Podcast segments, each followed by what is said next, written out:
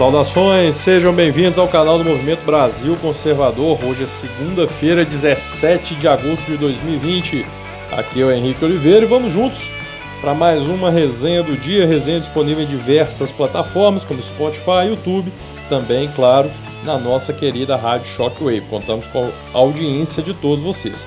E para você que deseja se tornar um membro do Movimento Brasil Conservador, basta acessar a descrição dos nossos vídeos que lá você encontrará todas as informações para isso, ok? Será um prazer inenarrável ter vocês conosco. Bom, não tem, não, não haveria, não, não há outra possibilidade a não ser hoje comentar sobre o fato ocorrido na noite de ontem. Eu não vou mencionar muito os detalhes sobre a criança, é uma história que vocês todos já sabem, uma criança de 10 anos que foi estuprada durante quatro anos pelo maldito desgraçado do tio dela, né? E é, é, é, difícil, é difícil falar desse assunto, não é, não é, não é um negócio que é um negócio que mexe, realmente, a verdade é essa. Enfim, é, e que acabou realizando um procedimento de aborto autorizado pela justiça.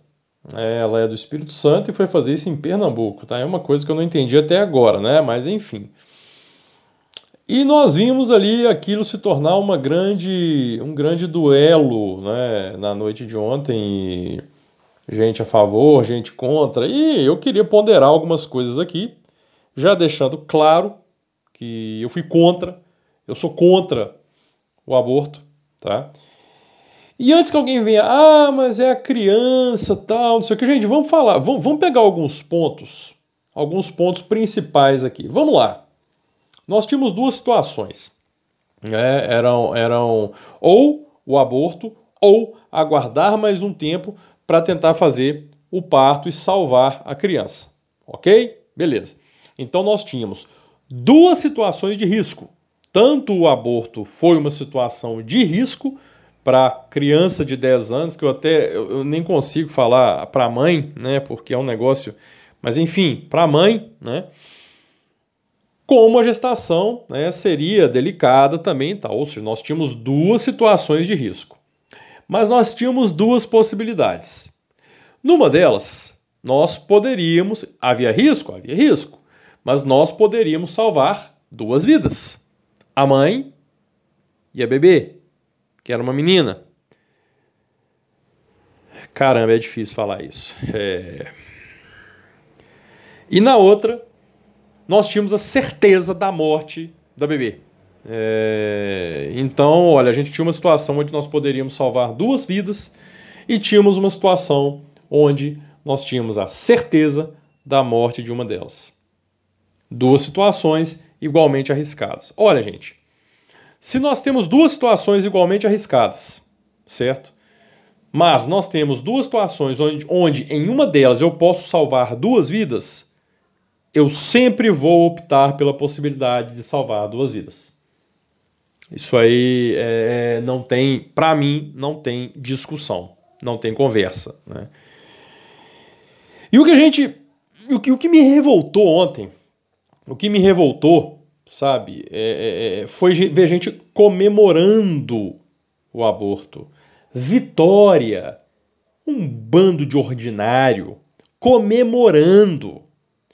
Porque quando você vê talvez uma pessoa que talvez não tenha aquela convicção, e eu tenho a minha, mas cada um tem a sua, e a pessoa fala: olha, eu, eu, eu posso não ser favorável, mas eu entendo, e, e eu lamento de qualquer forma, tal, mas você vê a gente comemorando que aquilo ali foi uma vitória. Vitória de onde, seu vagabundo, seu canalha? Que vitória! Nós temos uma situação onde uma criança foi estuprada durante quatro anos. E agora ela é forçada, ela passa por um processo de aborto, que é, é algo extremamente invasivo. Além do fato de que a criança que estava no ventre dela foi assassinada de uma forma cruel. Aquele, aquele feto de seis meses já sente dor, já sentia dor. E a informação que a gente tem é, É que a criança foi parida, sem vida, inteira. E aí você pensa, se você tem todo esse risco para matar o bebê que está ali dentro, né, se já, já existe todo esse risco, por que não optar por uma situação onde também há um risco, mas que pelo menos você tem a chance de salvar duas vidas? E essa criança poderia ser entregue para uma adoção. E o um ponto interessante, o Brasil, ele autoriza o aborto em caso de estupro desde que atendido certos requisitos. Um deles, por exemplo, é que a criança não pese ainda 500 gramas. E a criança que foi assassinada ontem pesava mais de 500 gramas. E já tinha ultrapassado o período de semanas autorizado pela lei. Vamos deixar uma coisa bem clara. A criança, a menina de 10 anos, ela não tem culpa de absolutamente nada. Uma criança que foi estuprada por um vagabundo, um monstro, ela não pode ser responsabilizada por absolutamente nada. O que me revolta, o que me revoltou muito, é ver filho da puta, me desculpem a palavra, dizendo: ah, mas a justiça foi feita, se fez justiça. Que justiça, meu filho! Sabe quando é que vai ser feita justiça nesse caso? Quando esse marginal, esse monstro, esse vagabundo, esse desgraçado filho da puta for preso, sabe? E ficar numa cela com uns 50, com uns 50 que vão fazer dele a mocinha na cadeia e vão arrombar esse vagabundo 24 horas por dia. Aí vai ser feita a justiça. Justiça não se faz com assassinato de um bebê. Aborto não é forma de justiça. E olha, prestem bem atenção. Já estão querendo criar uma um discurso, tá, de que o aborto é uma forma de combate à pedofilia. Mas tem que ser muito filho da puta para falar um negócio desse tem que ser muito desgraçado para usar esse tipo de argumento, para usar uma situação como essa para falar um falar um absurdo desse. Ah, e tem mais. Uma repórter do Intercept lá, Amanda Audi, se eu não me engano. Gente, aborto é crime. Aborto é crime no Brasil. Aborto é assassinato. E essa mulher tá lá me dando dicas, dando dicas de como abortar né, da, da melhor maneira. Porra, como assim? Isso é crime. Você não pode simplesmente, ah, eu quero abortar, vou abortar. Não existe, é crime. E essa mulher está incentivando um crime, dando dicas para como praticar um crime e nada acontece. Nada acontece. Tá tudo em paz, tá tudo tranquilo. Afinal de contas, a esquerda não teme absolutamente nada nesse país. E aí depois vocês não entendem, muita gente não entendeu por que nós fizemos aquela toda aquela ação contra George Soros. Esse cara financia pautas como essa. Aborto. Não dá, gente. Não dá. E aí, porque aí, aí você, beleza. Passado tudo que passou ontem, aí a gente pode remontar um pouquinho a um passado recente, ou até mesmo ao dia de hoje. E o tio? E esse maldito? O que aconteceu? O que é que vai acontecer? Você por acaso tá vendo Esquerdista cobrando a prisão dele? Não, você está vendo esquerdista comemorando o aborto. Você por acaso está vendo esquerdista pedindo penas mais duras para estupradores e pedófilos? Não, você não está vendo isso. Quem está pedindo isso somos nós. Somos nós que há muito tempo pedimos penas mais duras para estupradores, para pedófilos, para esse lixo humano. Aliás, isso não é humano para esse lixo animal. Aliás, não posso até falar animal, estou ofendendo os animais. Para esse lixo puro e simples, que é essa raça de estuprador e pedófilos. Quando é que você viu um esquerdista pedindo isso? Não.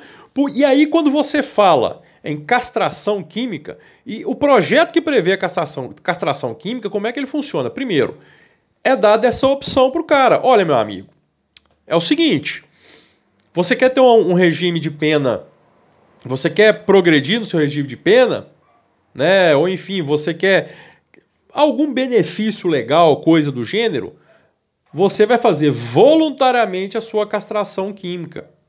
Ou seja, não é um negócio imposto que vão chegar, vão amarrar o cara lá e vão cortar o, o negócio fora. Não é assim, não, gente. E aí, quando você defende a castração química, vem um filho da puta dos direitos humanos. Ah, não pode, não pode. Ai, isso é coisa do, dos homens das cavernas. Coisa de homem da caverna é aceitar, é achar, é continuar convivendo com um pedófilo desgraçado, que para mim pedófilo tem que morrer. Tá, mas depois de sofrer muito, primeiro tem que sofrer muito, mas sofrer demais. Olha, gente, eu falei ontem e repito. Eu peço perdão a Deus, peço perdão a Nossa Senhora, peço perdão a Jesus Cristo, mas eu não tenho estrutura e tampouco santidade suficiente para ter qualquer sentimento de piedade em relação a pedófilo. Eu só consigo desejar o que há de pior para um ser humano, para que ser humano, para um lixo como esse. Muita dor e sofrimento para um desgraçado como esse. E você não vê, você não está vendo nenhum daqueles filhos da puta que estavam comemorando ontem o aborto. Comemorando. Vitória! Conseguimos o aborto! O aborto. E aí vem um, uma ordinária falar: ah, eu sou pró-vida, eu defendo o aborto. Vai pra puta que pariu, vai pro meio do inferno. Como é que fala que é pró-vida e defende o aborto? Essa mesma mulher do, do Intercept lá. Ah, pô, eles querem, eles querem criar o discurso de que defender o aborto é defender a vida da mãe. Eles sempre esquecem da vida do bebê, porque para eles isso aí não, um bebê que está no ventre da mãe não é uma vida. Gente, olha, é um assunto doloroso, é um assunto muito espinhoso, é... mas eu tenho a minha convicção. Repito, se havia possibilidade de salvar a criança, deveria ter sido tentado. E outra coisa, o maldito do tio tinha sido condenado por tráfico de drogas e associação criminosa, ao que parece nove anos, e esse vagabundo estava solto. Solto. Me explica. Me explica esse Brasil onde um cara condenado por tráfico de drogas estava solto. E aqui, numa boa, você quer me convencer que a família dessa criança não sabia de nada? Quatro anos. Não notaram uma mudança de comportamento? Não notaram diferenças físicas na criança? Ô, gente, pelo amor de Deus. Pelo amor de Deus. Isso é negligência.